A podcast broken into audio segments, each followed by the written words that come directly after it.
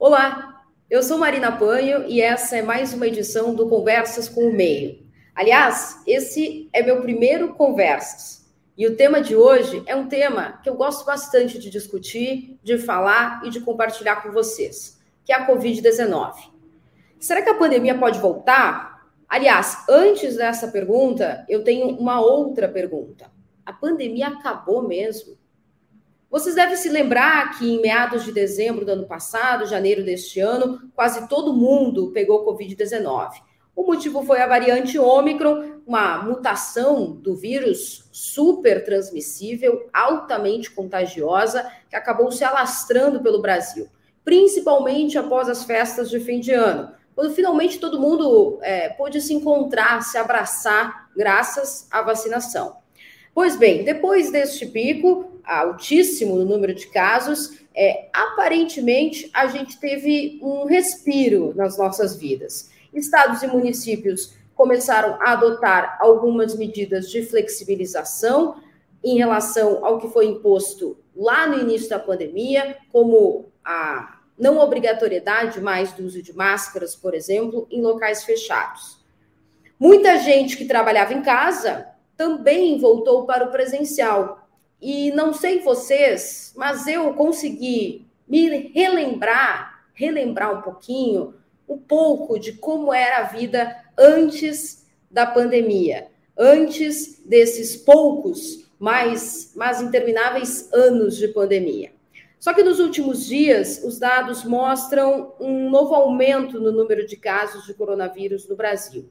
E, além disso, uma queda na procura por testagem. E isso acende um sinal de alerta entre os especialistas. Ao mesmo tempo, em Brasília, na capital federal, o Ministério da Saúde recentemente colocou um fim na chamada situação de emergência pública, que lá em 2020 impôs uma série de regras para o controle da doença, como o próprio uso de máscaras, por exemplo. Também permitiu que o governo fizesse compras sem licitação e utilizasse remédios e vacinas de forma emergencial. A partir de agora, então, as regras começam a cair uma a uma, dependendo dos prazos estabelecidos pelo governo ou, pela própria Anvisa, Agência Nacional de Vigilância Sanitária. Mas será que esse é o caminho correto? Será que não é muito cedo? Ou seria melhor, ou seria esse o melhor momento que estamos vivendo no contexto pandêmico desde março de 2020. Para ajudar a entender o real cenário hoje da pandemia no Brasil, o Conversas de hoje recebe a médica infectologista doutora Luana Araújo e também o coordenador da rede análise Covid, Isaac Schwartzalp.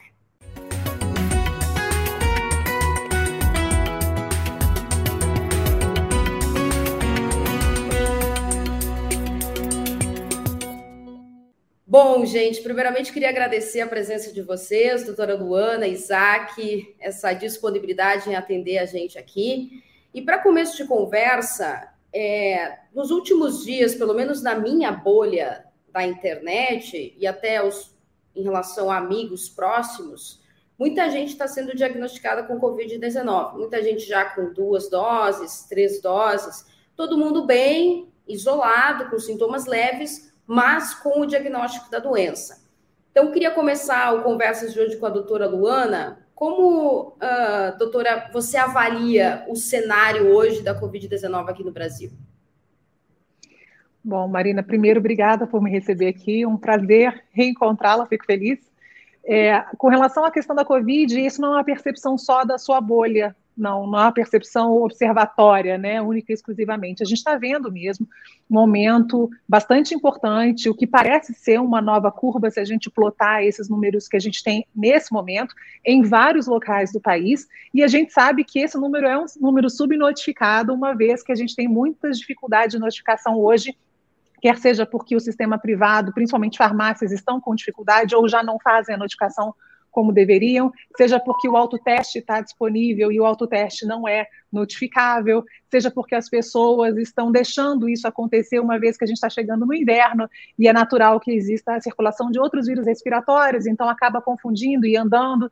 Quer dizer, o que a gente está vendo é o aumento expressivo do número de casos no Brasil, que até este momento, felizmente, não tem se traduzido num momento importante de internações hospitalares mas a gente vê isso acontecendo em outros lugares do mundo.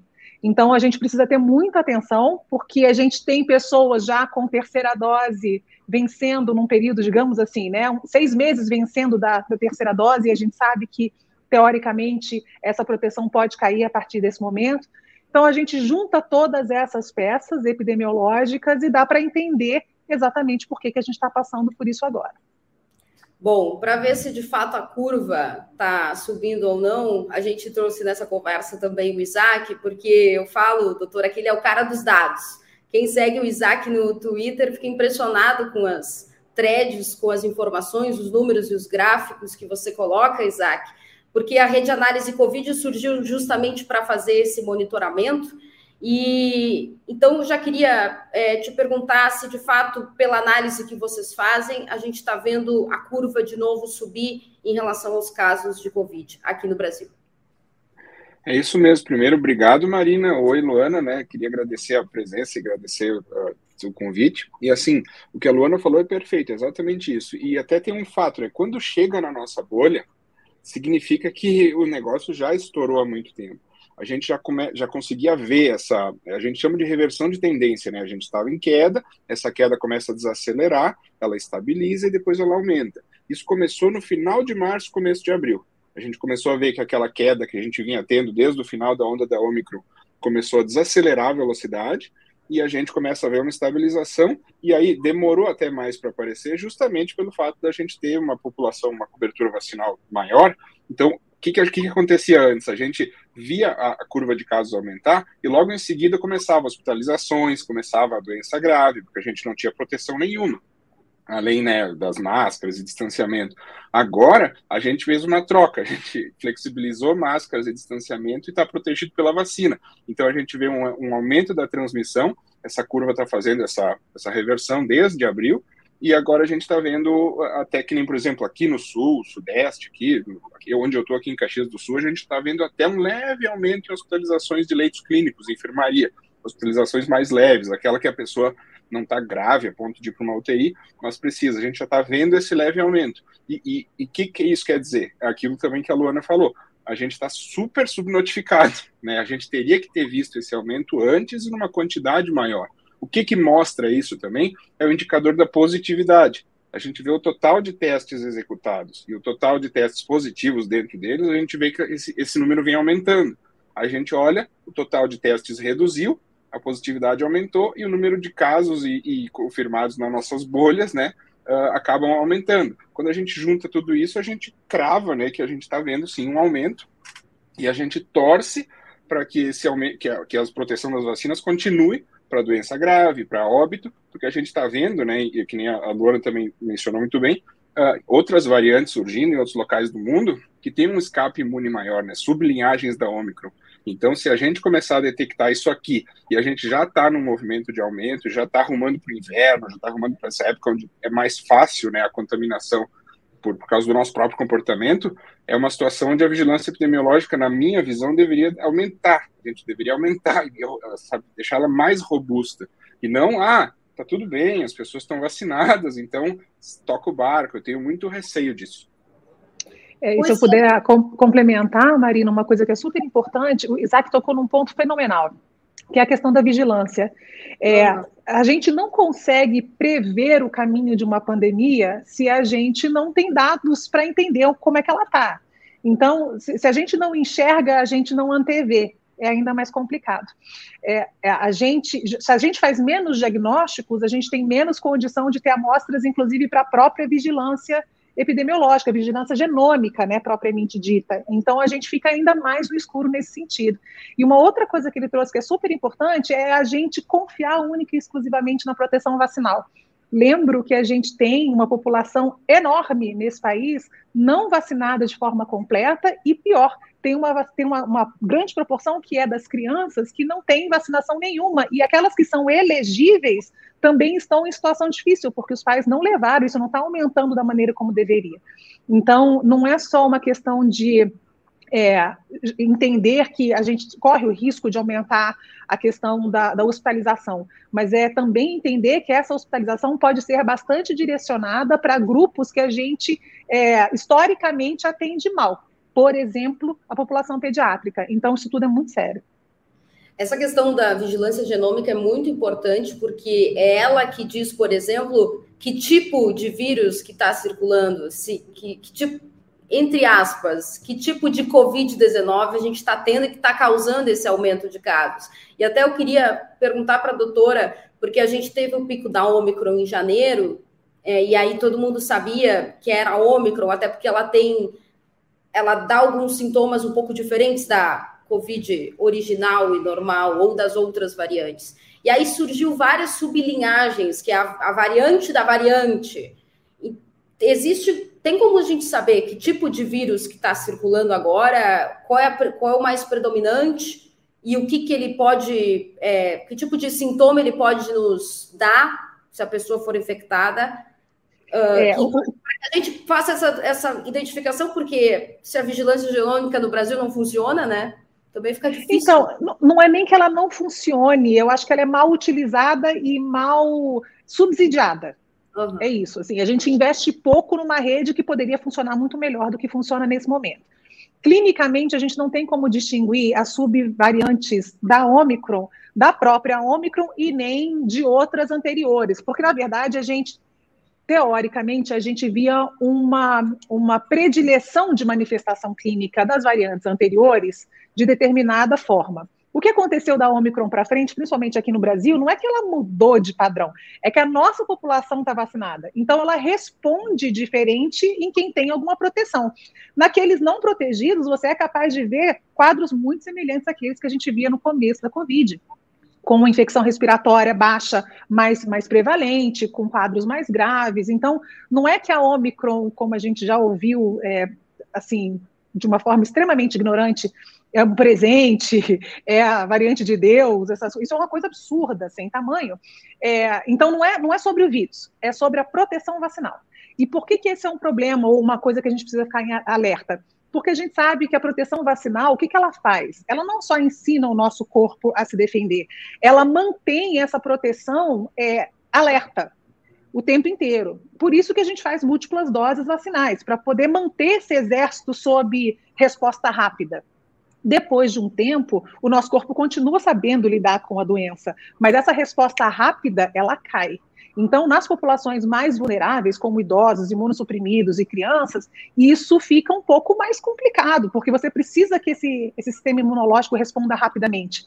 E aí, com isso, se não responde rapidamente, você tem maior chance de lidar com isso que o Isaac está falando, quer dizer, aumenta o número de casos de hospitalização, não necessariamente gravíssimas, mas está lá só que essa que está lá em alguém que já é, digamos, é, diabético, hipertenso, paciente oncológico, pode ser a gota d'água.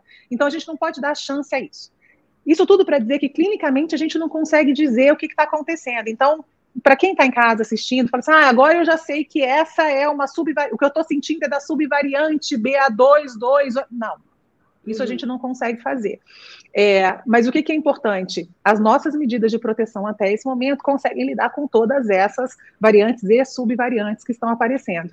Alguns pesquisadores de fora, inclusive, pensam que a Omicron, da Omicron para frente, por conta dessa característica de maior transmissibilidade que o Isaac falou, né, quer dizer, de fuga de sistema é, é, é de proteção e tudo mais, que talvez elas, elas quase que fizessem uma versão 2.0 da Covid, uhum. sabe?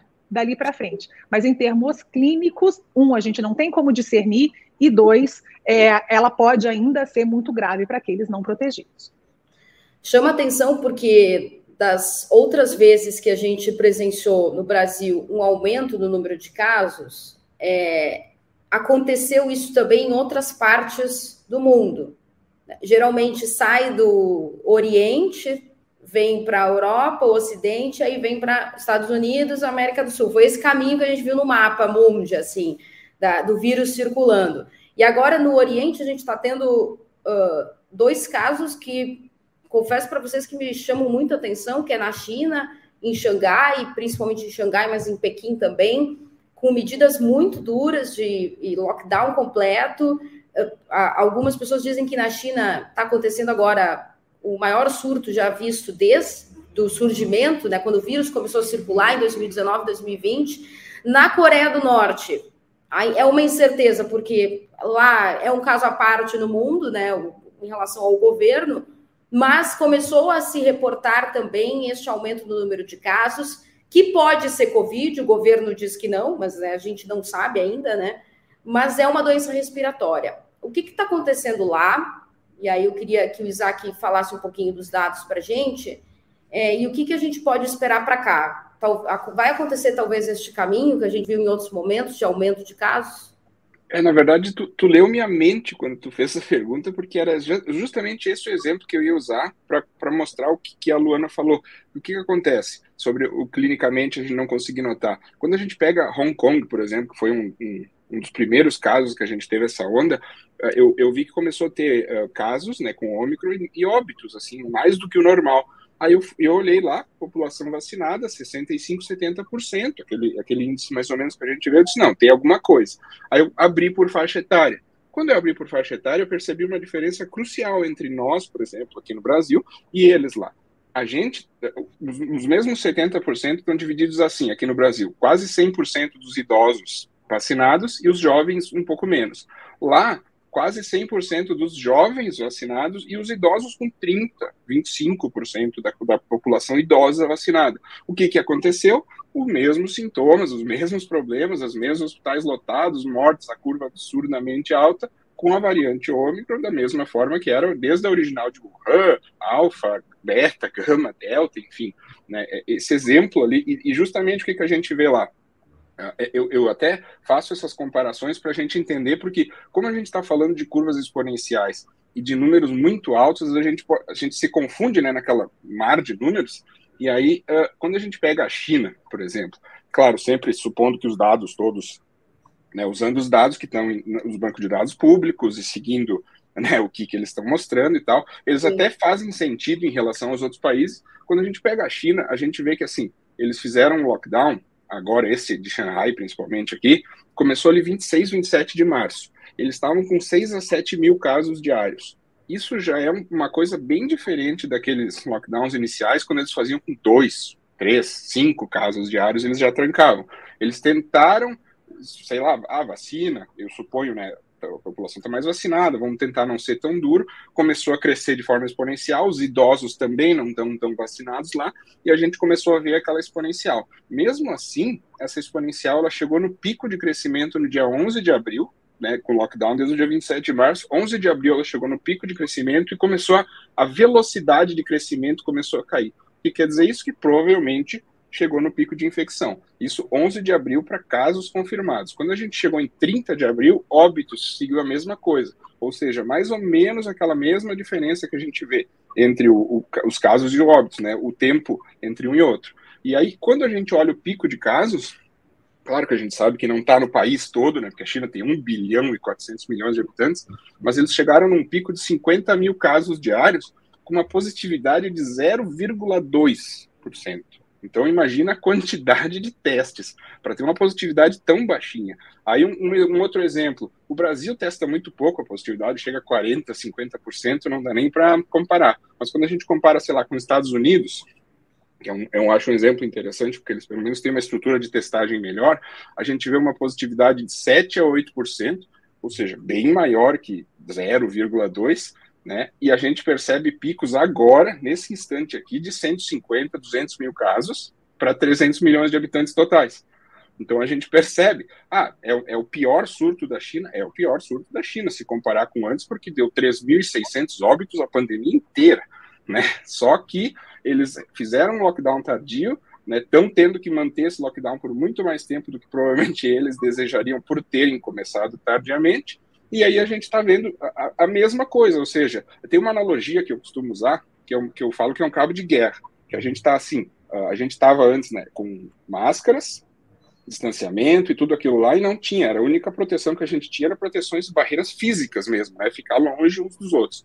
Aí chegou a vacina para nos ajudar. E a vacina pegou naquele cabo de guerra. Assim que ela pegou, a gente largou e disse: Ó, boa sorte aí, vacina, agora é contigo. E começou a parar com as outras medidas. Então a gente está fazendo essa troca. E eu percebo que essas diferenças, né, para finalizar e responder a tua pergunta, elas mostram que o comportamento da população ainda influi demais na, na, na curva da Covid. E como a gente estava com um comportamento da população muito similar, a gente via, ah, passava no Oriente, você ia para a Europa, vinha para o Brasil. Como a gente agora está tendo outros fatores, coberturas vacinais diferentes, tipos de vacinas diferentes, intervalos diferentes, alguns locais com lockdown, alguns locais flexibilizando tudo, a gente está vendo uma leve mudança nisso. Não é mais uma garantia de que começa no Oriente, passa pela Europa, vem para o Brasil. Agora a gente está vendo várias, ainda é uma pandemia, porque está no PAN, né, está todo, mas a gente está vendo várias epidemias diferentes agora, que, é, é, de novo, né, completa o ciclo do que a gente falou, necessidade de vigilância aumenta, principalmente para todos esses locais vê-se que vai depender muito de cada localidade, né, doutora? Do comportamento do, do Super. das pessoas e dos governos também, né? Então, é, é, essa eu acho que é uma coisa assim, fundamental da gente compreender que é, é assim desde o começo e permanecerá assim até o final dos tempos, não é nem final da pandemia.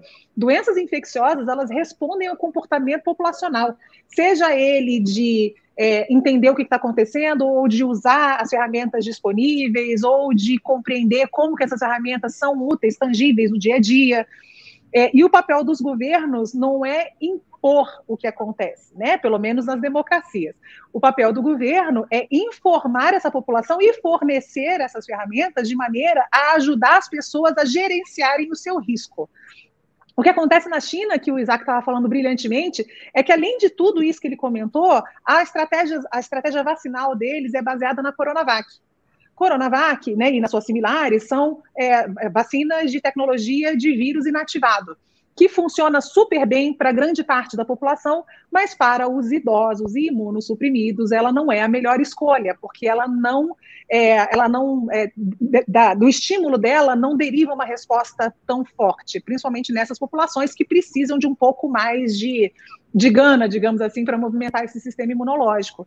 Então, se você já tem uma, uma, proporção menor de idosos, isso que ele falou não é só né, em Hong Kong, né, Isaac? A gente olha para os números da China, a gente vê na China como um todo que os idosos têm uma proporção menor do que em outros lugares, como aqui, Sim. por exemplo, de vacinação, né?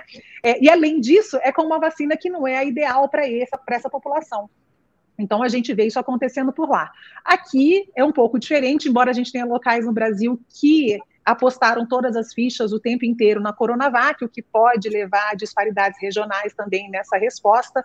Mas o fato é que, é, se governos não compreenderem que o papel deles é gerenciar a oferta de ferramentas e ser transparente e educativo no uso dessas ferramentas para as pessoas, é, a pandemia vai continuar, teoricamente, é, ou descontrolada ou com uma, uma duração muito maior do que a gente gostaria que ela tivesse. Porque enquanto as pessoas não mudarem seus comportamentos, a gente continua dando colher de chá para o vírus, né? Pois é, mas aí, se a gente analisar, pelo menos na minha visão, é, por parte dos governos, e aí eu falo de uma maneira global, federal, estados e municípios, eu não vejo tanto uma certa preocupação hoje dessas autoridades em relação ao cenário atual. Né? Até recentemente, em Brasília, a gente teve é, uma canetada do ministro da Saúde, Marcelo Queiroga, derrubando uh, o fim da emergência em saúde pública, que não era o que o presidente Jair Bolsonaro gostaria, que era declarar o fim da pandemia, até porque, é, contando um pouquinho de bastidor, é, o Queiroga teve que avisar para o Bolsonaro que não é de competência do ministro da Saúde né, fazer isso, e sim derrubar uma legislação, aí tudo bem. Uh, isso, é, por um lado, é, é, bom, porque aí mostra que talvez a gente esteja num período que, de fato, aquelas legislações que foram previstas lá no início não cabem mais, mas, por outro, dá um clima de oba-oba, né, gente? Ah, acabou tudo. As pessoas até podem se confundir é, de a ah, fim da emergência ao fim da Covid, o vírus não está mais circulando. Não sei qual é a visão de vocês em relação a isso, mas eu vejo um clima meio oba-oba. Essa é a Marina... expressão que eu consigo ter no momento. É, eu vou começar, porque eu tenho certeza que Isaac tem muita coisa para falar de dados sobre isso, mas eu vou falar rapidamente sobre duas coisas importantes, né? A gente acabou de dizer, pandemia não responde a outra coisa que não comportamento popular. Então, canetada não resolve nem aqui, nem em qualquer canto, muito menos uma canetada de é, competência duvidosa tá certo? Isso não funciona. A segunda coisa é, de fato, a mensagem que isso mostra, né, para que, que, isso passa para as pessoas. É, a gente está falando tecnicamente aqui sobre a pandemia, mas a gente, até esse momento, não trouxe um fator importantíssimo que nada de técnico tem, que é o fato de ser um ano eleitoral. Então, no ano eleitoral, né, a gente tem, infelizmente, a tendência na nossa democracia é, de utilizar dados ou de maquiar dados ou de esconder dados da forma como convém a quem tem é, condição de fazer isso, o que é trágico sempre para a população. Né? É assim que funciona. É, então, essa mensagem de que é, uma emergência não é mais necessária, ela é completamente fraudulenta. E aí eu vou explicar rapidamente por quê. Primeiro, porque a gente pode e tem todo, todo o dever, não é o direito, é o dever de sempre monitorar né, a, e avaliar a, a necessidade dessas implementações emergenciais. Então, não tinha nenhum problema de você manter a emergência em saúde pública de importância nacional, porque ela está ligada a uma importância internacional que ainda não caiu. O que você podia fazer era rever, ah, deixa eu ver todas essas medidas que foram implementadas, o que que funcionou, o que que ainda vale, o que que, o que, que a gente consegue manter com alguma, é, algum, algum estofo, porque na eventualidade da gente retornar um problema mais grave, a gente não parte do zero a gente parte já de uma, é, uma base constituída de, de ganhos desse período de dois anos. Então, quando a gente fala, ah, não precisa mais, e anuncia isso é, na noite de Páscoa, em rede nacional, é como se você dissesse para as pessoas: olha, não se preocupa mais com essa história, porque isso não é mais um problema para a gente. Ou é, isso até pode ser um problema, mas a gente tem toda a resiliência para lidar com isso. Nenhuma das duas coisas é verdade no nosso caso. Então, eu só queria trazer essa coisa rápida e deixar para o Isaac mostrar toda, todo o impacto que isso tem nos dados que a gente é, coleta até agora. É perfeita a fala, tua fala, Luana, é porque o que que acontece? O, o, exemplo do ano eleitoral é bem importante, porque a gente pode, isso remete à segunda onda que a gente teve no Brasil, que foi ali final de 2020, começo de 21. A gente tava, uh, teve ali uma queda que até era muito bem-vinda, porque a gente não tinha proteção nenhuma, a não ser as barreiras que a gente estava né, uh, tendo de máscara, distanciamento, a gente começou a ter uma queda ali, julho, agosto, setembro, que até batia mais ou menos com a queda sazonal de síndrome respiratória aguda grave que a gente tem. Umas pessoas começaram até a cogitar, olha, quem sabe era foi isso que deu, acabou, né? Esgotou os suscetíveis, e daí eu dizia, nossa, com essa transmissibilidade é estranho. E nós começamos a acompanhar a, a taxa de crescimento e a mesma coisa, começou uma desaceleração da queda em setembro de 2020. E aí, essa, essa, desaceleração virou estabilização durante o mês de outubro, e bem na época eleitoral ali, né, é, é, é, eleições para os municípios, para os prefeitos e tal, e campanhas e tudo, e tudo tranquilo. Aí entrou perto de Natal, Ano Novo, e daí começou a ter o aumento ali no final de outubro, começo de novembro, já aparecia aumento. Isso o Brasil todo.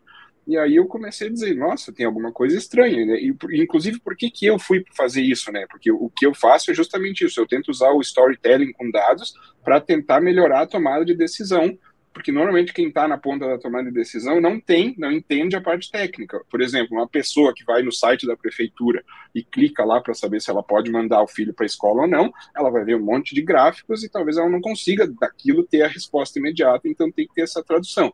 Eu comecei a fazer isso e, nossa, o que, que aconteceu? Não, não tu tá ficando maluco, não tem segunda onda coisa nenhuma, não tem aumento coisa nenhuma. E aparecia o aumento, claro, e eu até falei, olha, se nós continuarmos nessa mesma taxa de crescimento, quando nós chegarmos lá por fevereiro, março, a gente vai ter 3 mil, 3 mil e poucos óbitos por dia.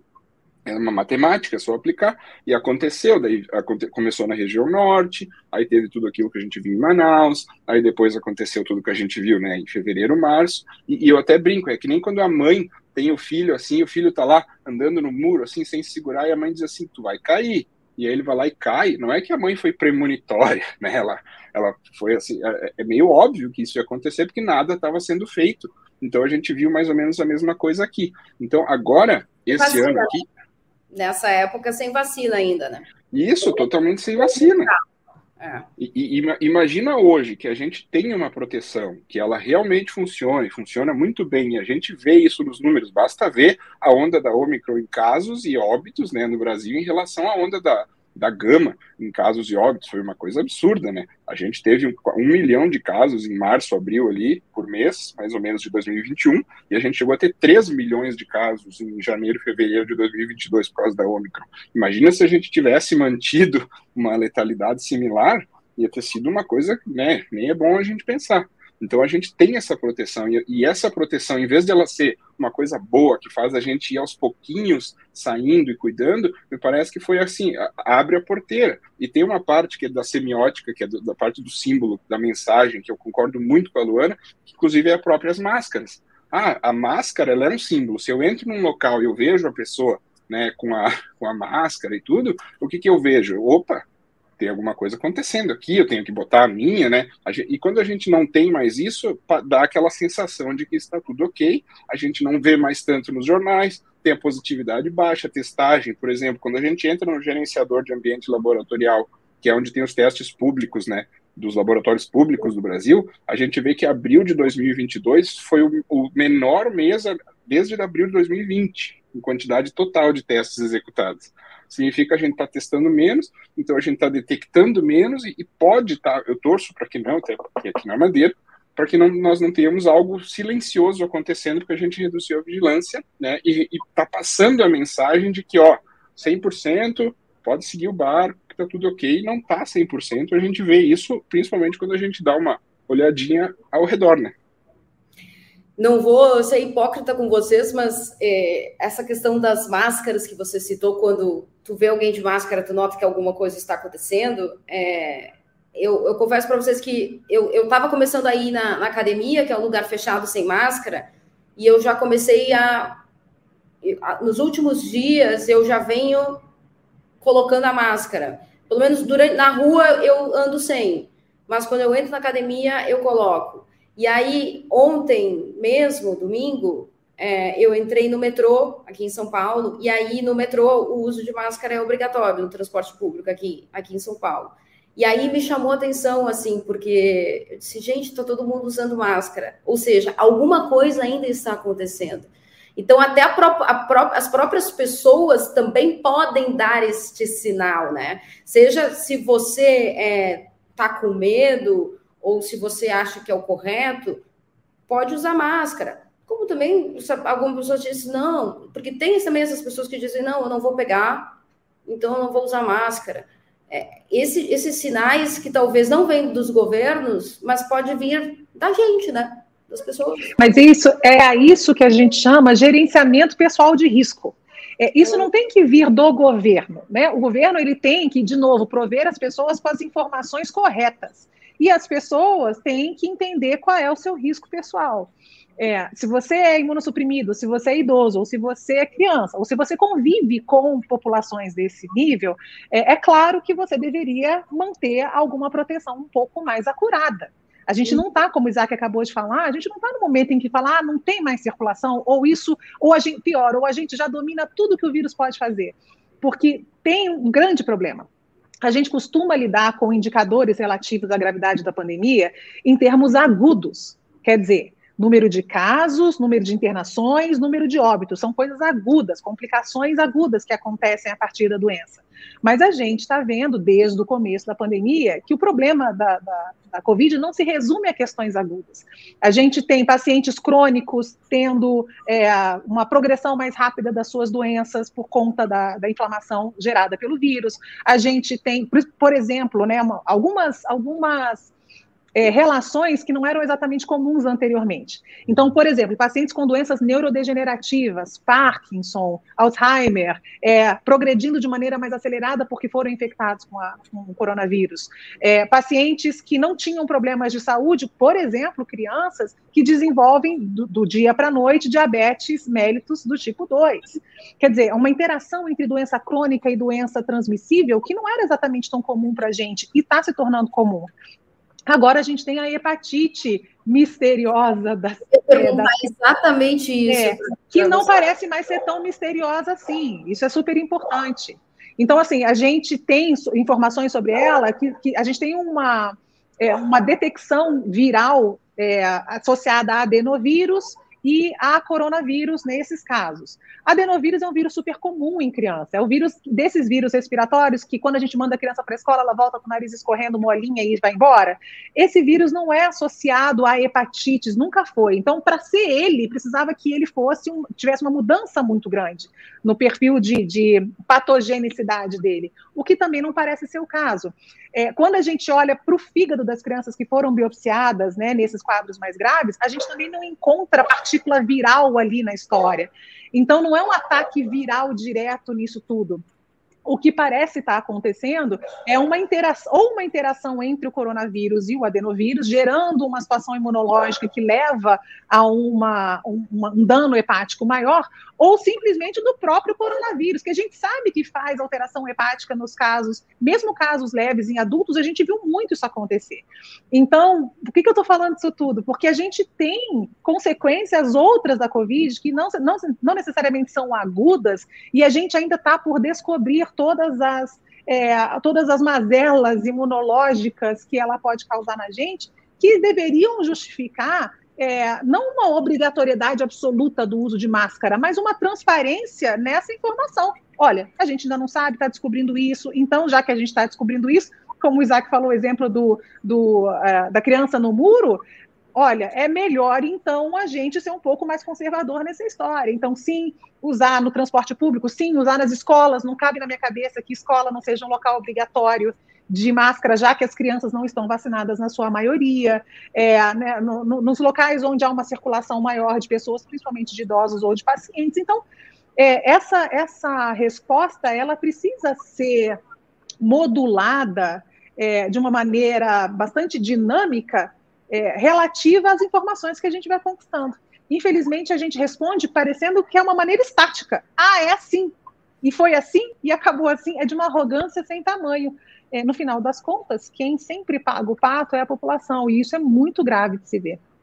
Com certeza. E vira até uma espécie de banalização do vírus. É importante a gente falar que uh, existe a Covid e existe também a pós-Covid, que é um, um reflexo que já está tendo também no sistema de saúde de pessoas com sequelas depois de terem contraído o vírus, seja sequelas é, no sistema nervoso, né, no cérebro, ou em outros lugares. Tem essa questão. Saúde mental, né, Marina? Saúde Exato. mental, que é um problema gravíssimo, a gente não tem um sistema que absorva isso com tranquilidade. A gente tem impactos em, em inteligência que já foram medidos, a gente tem impacto é, em casos como, por exemplo, de saúde mental, ansiedade, depressão, a gente tem impactos em outros órgãos, como a gente estava falando há, há pouco, tanto cardíacos, aumentando o número de hipertensos, que vão causar outros problemas lá para frente, assim como diabéticos. Quer dizer, é, é, é, é muito é, cognitivamente restrito você lidar com é,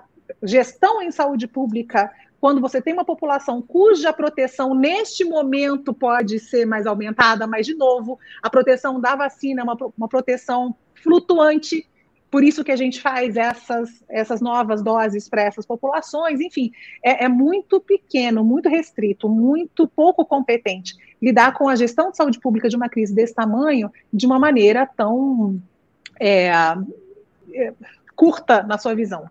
Acho que é isso. O sistema de saúde. Tem, tem uma, eu só queria apontar uma coisa que eu acho super importante, que é a, a, sobre a pós-Covid ali que tu disseste. A, a gente está num momento onde a gente pode usar aquela lei dos grandes números que a gente chama. Que o que acontece? Quando eu tenho um número muito grande né, de, de casos e uma porcentagem muito pequena que poderia constituir raridade, mas eu tenho um número muito grande, eu acabo tendo um número absoluto muito grande. Então a gente, nossa, pós-Covid é rara, síndrome inflamatória multissistêmica pediátrica é rara. Só que eu, se eu infestar, infectar todas as crianças do Brasil, né, eu vou ter um pequeno percentual delas com isso, e esse pequeno percentual ainda vai dar um número absoluto muito maior do que tudo que a gente vinha tendo até aqui. Acho que esse é só um ponto muito importante. Uhum, uhum. Queria perguntar para a doutora se o sistema de saúde brasileiro hoje, seja público ou privado, está preparado para absorver esses problemas de saúde, como é o caso, por exemplo, dessas crianças que estão desenvolvendo é, essas inflamações é, é, no fígado, hepatites, enfim. Uh, ou até essa questão também da saúde mental ou de outros problemas de uma maneira geral. Existe no Brasil, eu sei, em alguns lugares, aqueles é, tipo centros de reabilitação pós-Covid, mas acho que o número deve ser muito baixo ainda, né? Bom, são duas coisas importantes, né? Com, re, com relação à reabilitação do pós-Covid, a gente não tem uma rede, não. A gente tem a rede de reabilitação, Uhum. Não tem uma rede de reabilitação do Covid. A gente tem uma rede de reabilitação que pode ser manejada para absorver esses pacientes e lidar com isso. Mas, de novo, essas pessoas precisam né, ser treinadas, quem trabalha lá. Precisa ser treinado para lidar com o pós-Covid, essas informações precisam chegar de maneira clara, as ferramentas têm que estar disponíveis. Não é uma reabilitação como outras doenças né, é, já conhecidas nossas. Então, essa é a primeira coisa. Com relação à absorção, não do pós-Covid, mas o tratamento propriamente dito dos pacientes nessas complicações, é, a gente não tem, não. Não tem. Quando a gente fala principalmente da população pediátrica, a nossa rede é extremamente desigual. Você fala é, de, de, Sudeste e Sul, que é uma, um mundo à parte nesse sentido, e que já tem uma grande deficiência em termos de número de leitos e de complexidade, de como é que isso está é, disponível né, distribuído pela rede geograficamente, é, só que ainda assim são os melhores locais. Mas se você olha para centro-oeste, nordeste, norte, você está deixando praticamente uma população inteira completamente à deriva.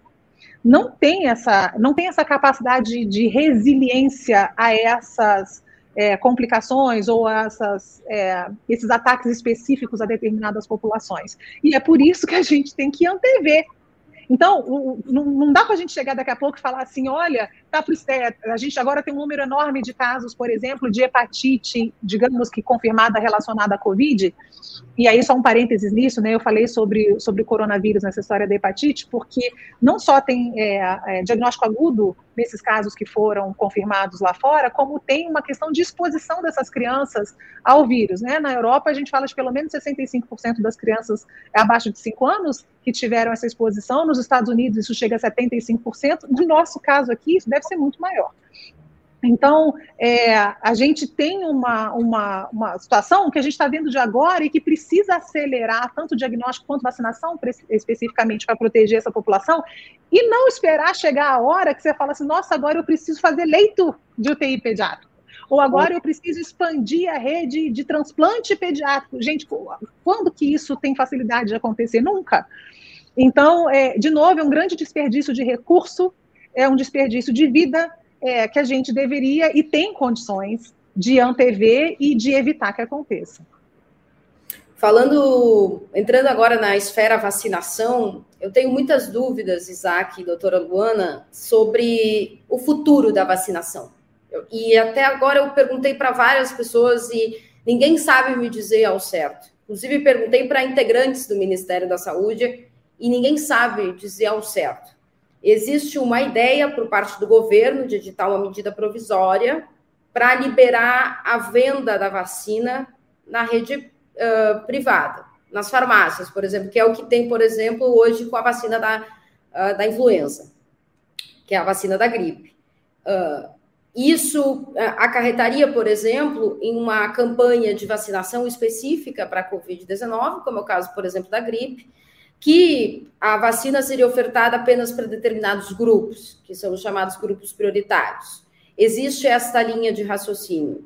É, porém, hoje, eu, hoje a gente tem um cenário em que a, a população adulta está com a, disponível as três doses no esquema vacinal. Nós temos os adolescentes sendo vacinados, os imunossuprimidos também podem tomar a terceira dose, os imunossuprimidos adultos podem tomar a quarta dose, Alguns idosos já podem tomar a quarta dose. E vemos as crianças também tomando uma dose, mas ainda um público abaixo de 5 anos que nem vacina tem ainda disponível. A minha dúvida é se a gente está nesse esquema de ampliação de doses, né? Quarta dose, terceira dose, quarta dose, talvez uma quinta dose, não sei.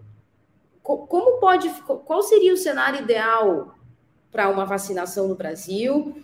E se essa questão de campanhas apenas para os grupos prioritários funcionaria, e aí a venda da vacina para outros grupos, tipo eu, por exemplo, que tenho na casa dos 30 anos, não participo de nenhum grupo prioritário. Quando é que eu vou tomar minha quarta dose? Eu vou tomar uma quarta dose esse ano ou vou tomar só o ano que vem? O quanto isso afeta na minha imunidade? Essas questões, para mim, ainda o quebra-cabeça não está fechado. E eu acho que é uma questão muito importante para a vacinação contra a Covid, não é obrigatória no Brasil, é, mas tem gente que quer tomar vacina. E, e, eu, por exemplo, se tivesse, já faz quatro meses que eu tomei a minha terceira dose, se tivesse mais uma dose, eu tomaria.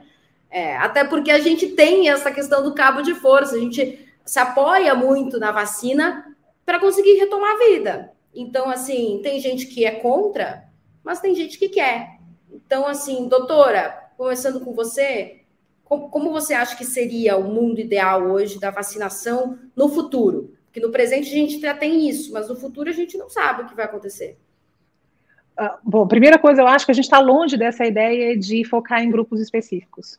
Conforme o vírus continua evoluindo, e a gente está vendo que ele continua evoluindo, continua é, progredindo na sua transmissibilidade, e eventualmente, porque nós é, não temos, não deveríamos ter essa arrogância de acreditar que ele invariavelmente vai é, progredir para uma doença cada vez mais leve, é, a natureza é uma outra história, a, a, o risco, o risco maior não, mas a probabilidade maior é de que isso aconteça, mas a gente não pode ignorar que isso pode ter um caminho diferente. E por conta de tudo que já aconteceu, eu acho que a gente está muito longe de ter é, campanhas específicas para é, populações vulneráveis, como a gente tem para a influenza, que, embora seja um vírus que também mute ano a ano, tem uma taxa de mutação muito menor do que o SARS-CoV-2. Então, essa é a primeira coisa. A segunda coisa é que é, disponibilidade não muda indicação. E eu acho que essa é uma grande confusão que as pessoas fazem. Então, assim, ó, a gente pode não saber ainda, Marina, se você deveria estar fazendo uma nova dose agora, ou se isso teria lógica para quem é jovem, não imunossuprimido e já tem quatro, cinco meses da última dose. Provavelmente não é necessário para você. Mas o fato de estar é, disponível na rede privada, por exemplo, né, nessa, nessa hipótese, faria com que você tivesse interesse em tomar. É, isso teria lógica em termos individuais? Provavelmente não. Teria lógica em termos de saúde pública? Também não. Teria lógica em termos de negócio. Sim. Então a gente tem que saber é, dividir essa história, sabe? Eu ainda acho que a vacina da Covid ela precisa estar disponível para todas as pessoas de maneira gratuita no sistema público de saúde, ponto. Não chegamos à hora de só deixar isso para grupos específicos ou em momentos específicos do ano, considerando sazonalidade, a gente ainda não chegou nisso. E acho que é, avançar para isso seria uma medida bastante segregatória e de muito pouco resultado prático em termos tanto individuais quanto de saúde pública é, para o momento que a gente está vivendo. Então, pode estar disponível? Pode. Faria diferença para as pessoas? Não. Faria diferença para quem vende a vacina. Sim, porque, obviamente, as, a, quem produz a vacina são farmacêuticas e são empresas, né? Que, inclusive, venderam a vacina para o governo elas venderiam para outras empresas e o comércio iria se ampliar, né? Também tem essa questão comercial em jogo, com certeza, com certeza. Mas aí acaba segregando, porque só quem tem o dinheiro, aquele É como acontece hoje, é como acontece hoje com o teste, que é a coisa mais absurda da face da Terra. E a gente fala Exato. sobre teste há muito tempo, há, no mínimo mais de ano né? E que é uma coisa muito lógica. Se você não oferece o teste de forma gratuita ou praticamente gratuita para as pessoas, ou pelo menos com um critério muito claro de quem teria acesso a esse teste de maneira gratuita, você segrega. Então, assim, é, até hoje a gente teve uma dificuldade muito grande. Ah, a gente coloca o teste em farmácia, vai aumentar a disponibilidade você aumenta a disponibilidade, mas se você faz a pessoa pagar pelo teste, você está segregando. E num momento em que isso não deveria, não deveria nunca acontecer, mas nesse momento é ainda pior. É, infelizmente, eu acho que a gente vai tomando decisões atrás de decisões que não são guiadas exatamente pelo melhor interesse público. E, e isso, obviamente, cobra o seu preço, né, em algum momento. O que, que os dados nos dizem, Isaac? É, é 100%, corrobora 100% toda a fala da Luana, toda a tua fala, porque assim, vamos pegar o próprio Brasil e olhar, se a gente pegar o Open Data SUS hoje, lá, o SIPNI, né, que é os dados da vacina, a gente encontra, por exemplo, Rio Grande do Sul com 80% da população total com eh, pelo menos duas doses, São Paulo com 84%, a gente vê lá, por exemplo, Amapá com 40%, Roraima com 45%, né? Se tu, se tu pegar um mapa e botar umas cores assim, de 80 para cima verde, de 60 a 80 amarelo e de 60% para baixo vermelho, tu vai ver que vai parecer o mapa do PIB do Brasil, sabe? Do, do, PIB por estado. Infelizmente, sabe? Ele vai bater com isso, porque tu vai ver a região norte, ali nordeste com menos, e daí vai subindo até o sul e sudeste, que foi a, a fala da, né, da doutora Luana anteriormente. E quando a gente percebe isso, a gente percebe que a gente tem um, uma etapa, uma no mínimo, né? Uma ou mais etapas antes de começar a falar em futuro, o que, que vai acontecer. Se eu, se eu tenho locais com nem metade da população total com duas doses, que a gente sabe né, que o sistema a gente precisa tomar reforço e tudo, a gente está aprendendo conforme os estudos estão saindo. Quer dizer que a gente, às vezes a pessoa me diz, ah, mas como é que está a cobertura de terceira dose? Mas se para ter a terceira, eu preciso ter a segunda, né? Eu não consigo ter a terceira sem a segunda e eu estou com uns 45%, 50%. Aí tu pega esses mesmos estados, Amapá, Roraima, a gente está com 11, 12% de terceira dose de cobertura. Aí quando tu faz a média, dá lá os 40% do Brasil, que já é baixíssimo, né? E, e, mesmo assim a gente a gente está ainda pensando, ah, quem sabe a gente solta para o laboratório para né, fazer na farmácia, fazer não, não faz nenhum sentido é, isso. E, e, o que, que, outra coisa que eu acho super importante, a, a, a comunicação, que a fala que a gente estava conversando antes.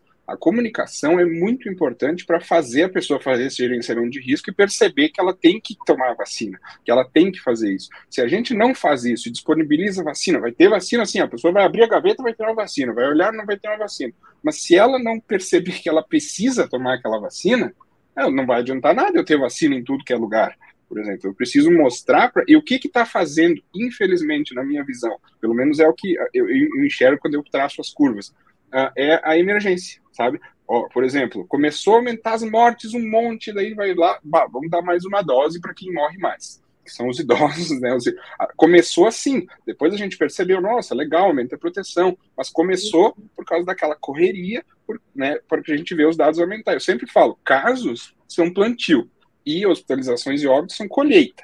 Se eu esperar a colheita para tomar decisão, não faz fazer sentido muito. Não, começou a aumentar os óbitos, vamos aumentar a vacina, vamos obrigar. Não, não faz sentido. Explica para as pessoas. Eu costumo dizer, é, é, obrigatório escovar os dentes, é obrigatório tomar banho, não existe uma lei, né?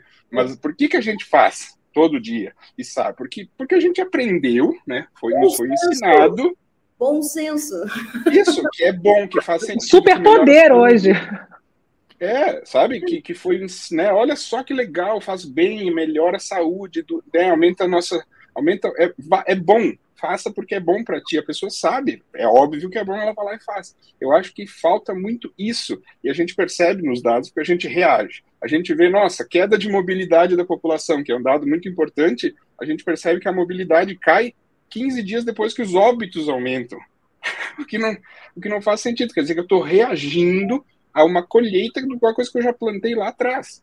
Então, a, as vacinas, elas estão ainda nessa fase. A gente ainda não explicou para as pessoas que elas precisam plantar um futuro melhor, para daí, com esse futuro, a gente decidir. Bom, como é que a gente faz agora? A, a gente não tem, por exemplo, previsibilidade sazonal da Covid-19 ainda. Sabe? Por se a gente pegar, por exemplo, síndrome respiratória aguda grave e entrar lá no Infogripe da Fiocruz e olhar 2009, 10, 11, 12, 13, 14, 15, a gente vai ver uma onda que faz o quê? Que sobe na mesma época do ano, que tem um pico na mesma época do ano e que tem uma queda na mesma época do ano, né? Numas todos os anos iguais, tamanhos muito similares. Então a gente tem o que? Previsibilidade. A gente consegue dizer, né? Ó, nessa época aqui não, não os hospitais dá para dar férias para o pessoal, nessa época aqui a gente tem que botar a equipe mais. Com a Covid-19, desde o advento da Covid, isso aí explodiu, literalmente, implodiu, menor dizendo. A gente não tem mais essa previsibilidade. Né? Ela sobe em épocas totalmente sem sentido, né? A gente ainda não tem isso. Como a gente não tem essa previsibilidade, a gente tem que ficar em alerta, né? Acaba sendo é, falando a mesma coisa todas as vezes, mas porque a gente ainda não pode tomar essas decisões se a gente ainda não resolveu o nosso futuro, o nosso presente, a nossa previsibilidade do presente. Para daí a gente decidir o que fazer no futuro. E esses dados eles são muito claros, né? Se a gente entrar nos dados de vacinação, a gente vê essa desigualdade no Brasil e no mundo, né? Nós falamos uhum. de Brasil, mas o, o continente africano está com 2% da população com cobertura de duas doses. É um negócio que não dá nem para imaginar. É, e, e, tem um detalhe disso que o Isaac está falando, que é o seguinte: até os nossos indicadores estão errados. Porque se a, a, a, indicação correta hoje é de três doses para os adultos, por que, que a gente ainda está usando indicador de duas doses? Então, se a gente vai olhar o, a nossa cobertura vacinal de três doses, ela é pífia. Se a gente está olhando para cobertura vacinal de duas doses, a gente está olhando para o passado. A gente não está olhando para que para essa, essa visão dinâmica que a gente está citando aqui. Então, essa ideia, e a gente pega muito paciente assim, tá? Essa ideia de que, ah, não, eu estou vacinado completo, sim, doutora. Ah, é? Quantas doses? Ai, duas. Duas não é mais o. É, duas não é o, o, o esquema completo. Você precisa fazer a mais, a mais, a mais. Então, assim, essa é, a, informação que eu queria estressar, do que Isaac falou, que é, que é importantíssima, é essa última, a gente chama em inglês de last mile, né? Essa, esses últimos metros para o paciente. Não adianta mesmo você colocar todas as ferramentas disponíveis ali se você não ensina para ele a tangibilidade disso. E quando a gente fala em prevenção, é, trazer essa tangibilidade para o paciente é sempre muito difícil. Se você vê que alguém morreu, ou se você quebrou o braço, isso é tangível. Você vai lá, conserta o braço, toma um remédio para dor, é perceptível para a pessoa. Mas se você fala assim, ah, toma vacina porque isso vai reduzir o número de casos na população de uma maneira geral, isso é muito distante da realidade das pessoas, né? Assim, do, da, da, da compreensão populacional na vida dela, no dia a dia dela. Então, é, o esforço de comunicação tinha que ser ainda maior porque não é só entregar informação sobre a Covid, deveria ser a gente explicar isso para as pessoas de uma maneira coerente, né, dinâmica, transparente, coisa que a gente não viu acontecer é, em praticamente nenhum lugar. Uh, e aqui, ainda pior, a gente viu acontecer o oposto, que é a tentativa deliberada de confundir as pessoas. Então, é, não dá para esperar coisas diferentes. Embora a biologia não seja uma ciência absolutamente previsível, é, algumas coisas são. Né? E aí a gente consegue é, pre, a gente consegue predizer essas tendências.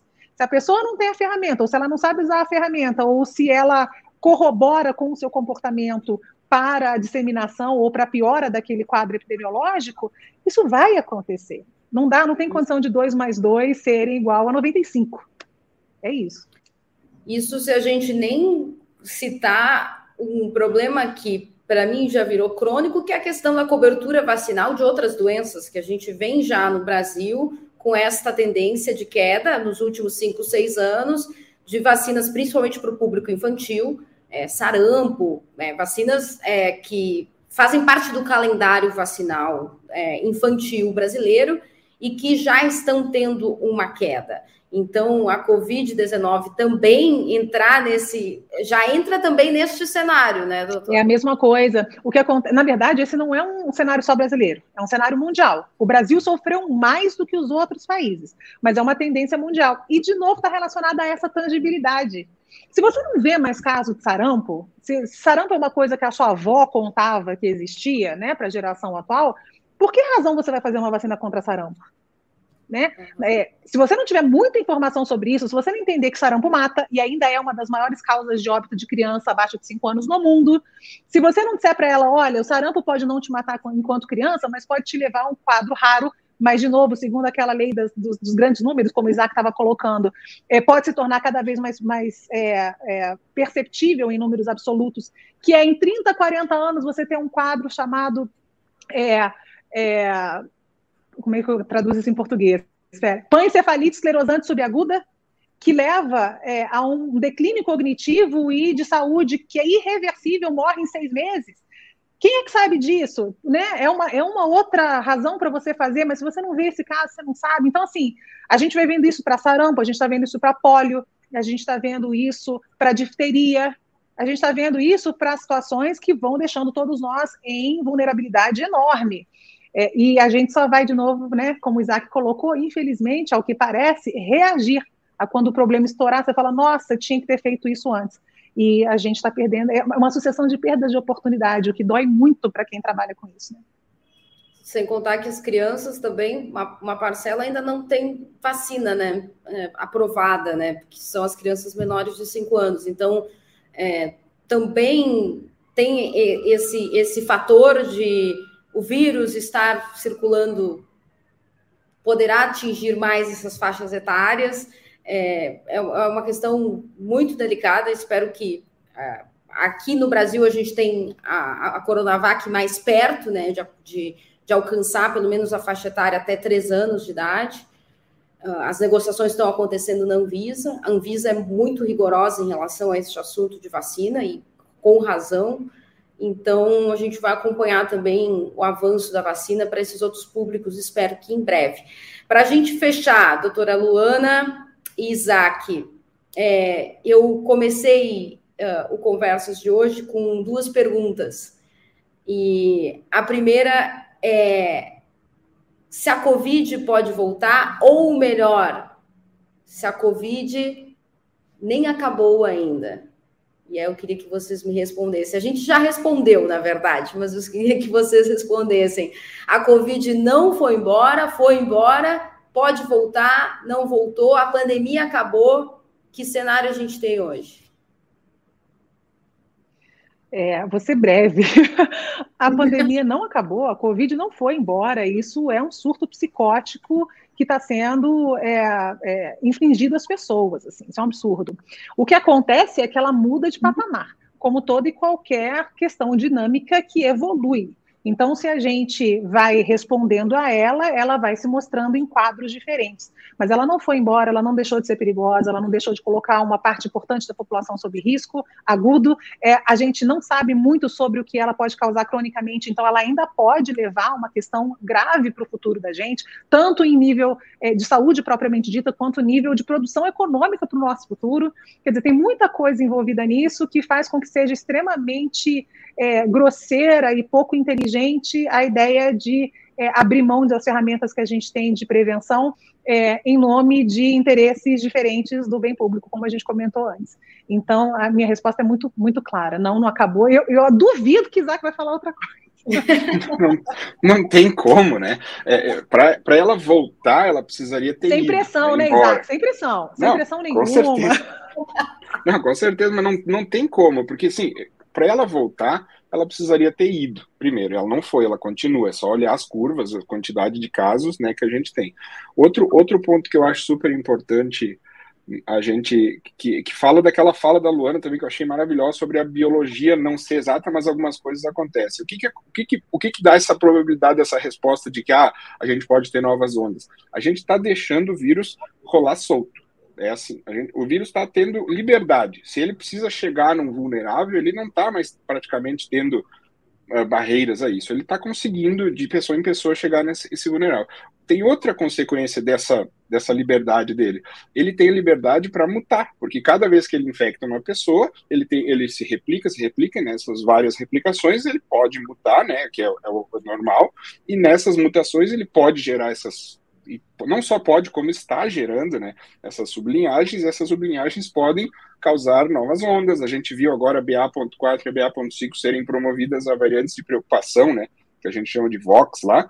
Uh, por quê? Porque elas podem ter o potencial de causar novas ondas, tem um escape imune um pouco maior. O que, que causa o surgimento delas? O vírus tem a chance de poder se mutar. Por mais que, se a gente tivesse um controle muito melhor do que a gente tem, essa, essa doença, esse vírus, ele já teria reservatórios em animais, por exemplo, ele já teria essa possibilidade. Não é uma coisa assim, ah, se nós controlássemos. Então, imagina não controlando. Então, baseado nisso, nesse, só nessa informação, eu tenho mais uh, segurança em dizer sim, a gente pode ter outras ondas. A pandemia não acabou de maneira alguma. Né, ela, ela, e principalmente o PAN, né, que eu, que eu uso, que é o todo, basta olhar. Se a gente entrar em qualquer desses dashboards, esses painéis de dados, né? O próprio nosso lá da rede análise, do Our Holding Data, qualquer um que quiser, e começa a clicar de país em país e vai dando uma olhada nas curvas, na positividade, na quantidade de casos. Tu não vai achar nenhum lugar, nem perto que vai estar lá. Olha, um mês, dois, tranquilo, sem nada. É uma oscilação, é quase, eu brinco, é quase uma senoide a curva de crescimento. Ela cresce, a gente toma algumas ações, ela para, muito antes dela chegar embaixo, a gente libera dessas ações, ela volta, e a gente olha, ela, a gente está assim.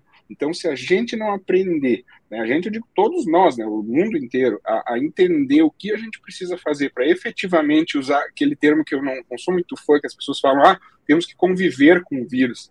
Mas conviver não é no sentido assim, beleza, deixa ele solto e quando der um problemão, aí a gente vê o que, que acontece. Isso não é conviver. Né? Conviver é entender especificamente o que, que ele causa, o, que, o mal que ele pode fazer e agir antes para evitar. Esse eu acho que é o ponto. Então, respondendo é como Luana, não tem como dizer que não acabou a pandemia, né? É impossível. Isaac Schwartzalt, acertei teu sobrenome de novo. Perfeito. Coordenador. Quero ver rede... acertar o meu agora, depois disso. Coordenador da Rede Análise Covid, siga o Isaac nas redes sociais, copiem aqui o sobrenome dele e coloque lá na roupa, porque ele traz sempre conteúdos interessantes lá no Twitter. E doutora Luana Araújo, médica infectologista, sempre maravilhosa, nos esclarecendo todos os detalhes é, desse vírus que ainda está aqui e espero que as pessoas é, tomem consciência de si mesma, como podem se proteger, proteger as pessoas ao seu redor, seja vacina, seja usando as outras medidas restritivas. É, muito obrigada, viu, pela presença de vocês aqui no Conversas.